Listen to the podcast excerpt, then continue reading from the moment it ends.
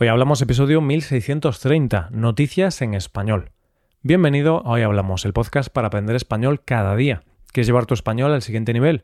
Te animo a hacerte suscriptor premium para poder usar la transcripción, las explicaciones y los ejercicios en tu rutina de estudio y escuchar las conversaciones extra de los viernes.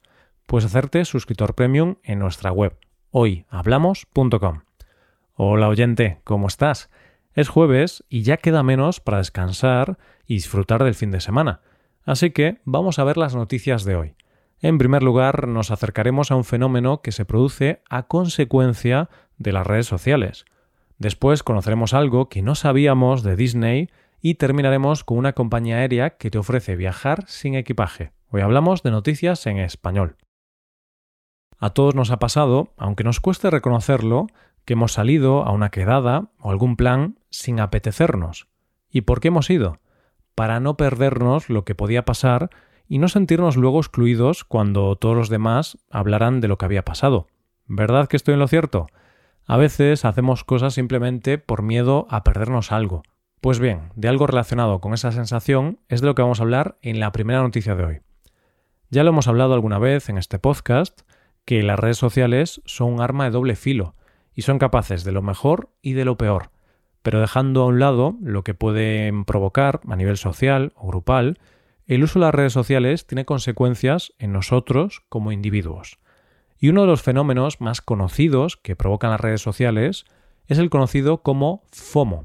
¿Qué es esto? Este fenómeno se empezó a estudiar allá por el año 2004 y responde a las siglas en inglés de Fear of Missing Out, que traducido sería el miedo a perderse algo. Lo que se esconde tras estas siglas es el temor generalizado a que otros puedan estar viviendo experiencias mientras uno está ausente de las mismas, es decir, que otros hagan cosas que tú no haces.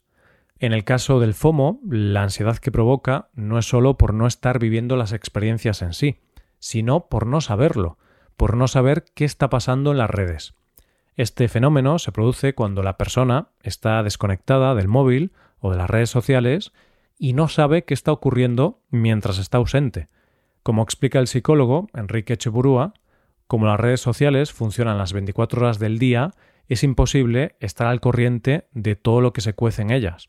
Todo va pasando a una velocidad de vértigo, y en muchos casos no deja huella. Si no has seguido lo que ha ocurrido en un momento determinado, te lo has perdido. Pongamos que una persona está en su casa y se conecta a las redes sociales. Es muy normal que la gente que sigas esté de viaje, de concierto, de cena con amigos o cualquier otro plan que se te ocurra.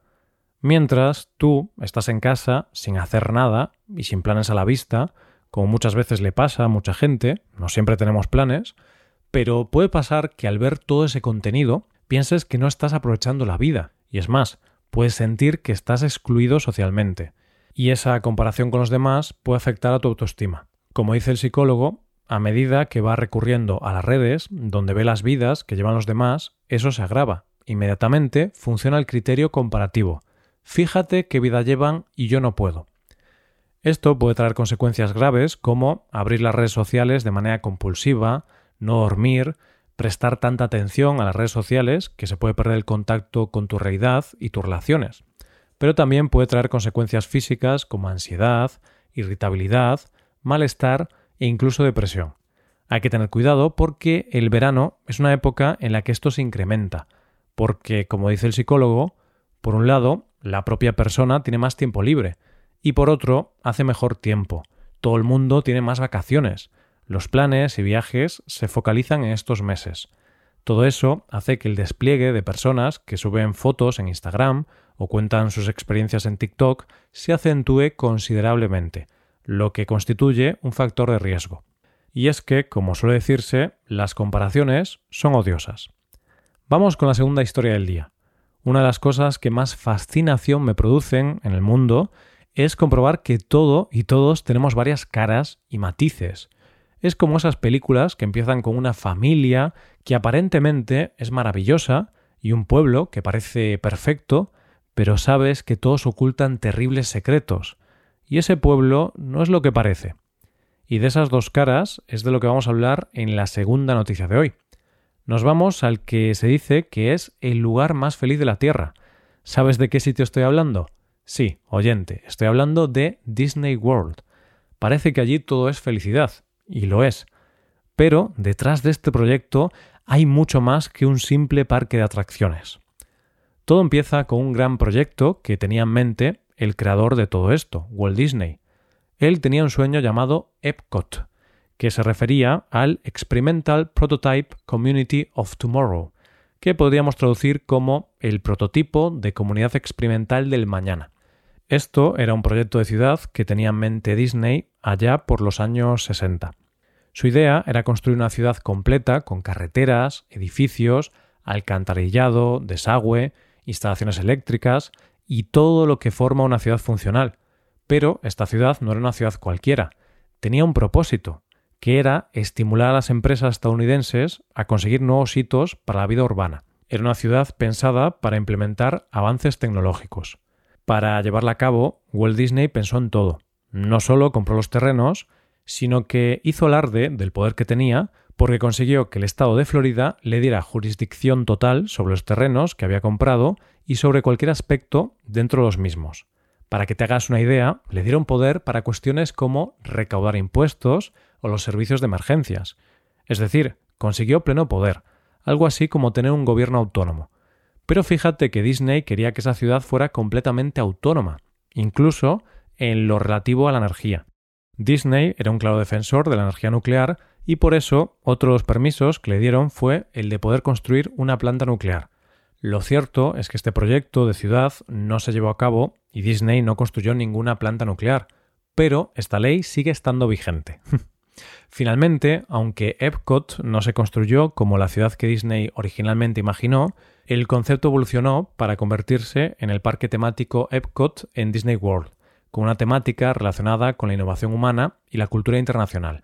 Aunque no es la ciudad del futuro que Walt Disney había soñado, aún encarna su visión de un lugar donde las personas pueden aprender, crecer y ser inspiradas por las posibilidades del mañana. Llegamos a la última noticia del día, hay una cosa que no soporto de viajar, hacer la maleta. Y de una solución para no tener que viajar con maleta es de lo que vamos a hablar en nuestra última noticia de hoy. Todas las compañías aéreas saben que uno de sus retos principales es poder reducir su huella de carbono. Y en cuanto a esto, se han ido tomando diferentes medidas, como intentar reducir los vuelos domésticos. Pero, ¿qué pensarías si te dijera que la maleta podría ayudar a reducir la huella de carbono? Sé que suena raro, pero te lo explico. La compañía aérea Japan Airlines ha llegado a la conclusión de que el hecho de viajar sin equipaje puede reducir la huella de carbono. ¿Cómo es eso posible? Ellos han pensado que cuanto menos peso, menos emisión de gases nocivos. Los números a los que han llegado es que cada reducción de 10 kilos en el equipaje supone una rebaja en emisiones de CO2 de unos 7,2 kilogramos. Pero claro, tú pensarás, ¿cómo vamos a viajar sin equipaje? Pues lo cierto es que desde la compañía te dan la solución, y es que ellos se han aliado con una empresa de alquiler de ropa. Sí, la solución es que tú viajas con un equipaje mínimo y una vez llegues a Japón, una empresa se encarga de que nada más llegar a tu hotel o apartamento tengas tu ropa de alquiler para usar durante tu estancia. Ellos, además, se encargan de lavarla y de recogerla. ¿Y de dónde viene esta ropa? Si la idea es reducir la huella y actuar a favor del medio ambiente, no podía ser menos con la ropa. Es por eso que la ropa, para favorecer la economía circular, proviene de excedentes de tiendas minoristas o es ropa de segunda mano. En cuanto al estilismo de la ropa, puedes elegir entre diferentes estilos para poder vestir acorde a tus gustos y necesidades. El precio del alquiler parte de los 32 euros. La compañía dice esto sobre su propuesta. Nuestro objetivo es crear un entorno en el que los viajeros puedan utilizar las opciones locales para todos los aspectos de su ropa, comida y alojamiento, logrando que los viajes sean más sostenibles. Obviamente, yo creo que esto, más que una propuesta seria, parece una campaña de marketing creativa. Pero bueno, es una propuesta bastante curiosa. ¿Tú qué piensas, oyente? ¿Vestirías con ropa de alquiler para reducir la huella de carbono? Y esto es todo por hoy, ya llegamos al final del episodio. Antes de acabar, recuerda que puedes utilizar este podcast en tu rutina de aprendizaje, usando las transcripciones, explicaciones y ejercicios que ofrecemos en nuestra web. Para ver ese contenido tienes que hacerte suscriptor premium en hoyhablamos.com. Esto es todo, mañana volvemos con dos nuevos episodios. Lo dicho, nos vemos en los episodios de mañana. Pasa un buen día. Hasta mañana.